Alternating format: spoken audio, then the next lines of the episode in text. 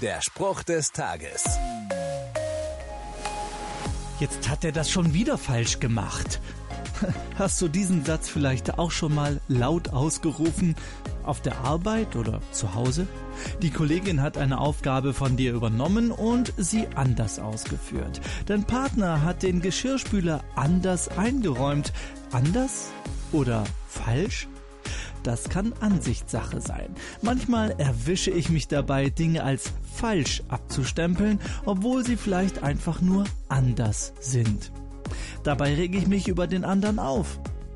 Betrachtet ihn aber nicht als einen Feind, sondern weist ihn wie einen Bruder zurecht. Das lese ich in der Bibel. Von dieser Bibelstelle lerne ich, dass es in Ordnung ist, andere auf Fehler hinzuweisen, sofern es welche sind. Aber ich lerne auch, ich sollte keinen Groll hegen, sondern Probleme konstruktiv in Liebe ansprechen. Der Spruch des Tages steht in der Bibel. Bibellesen auf bibleserver.com.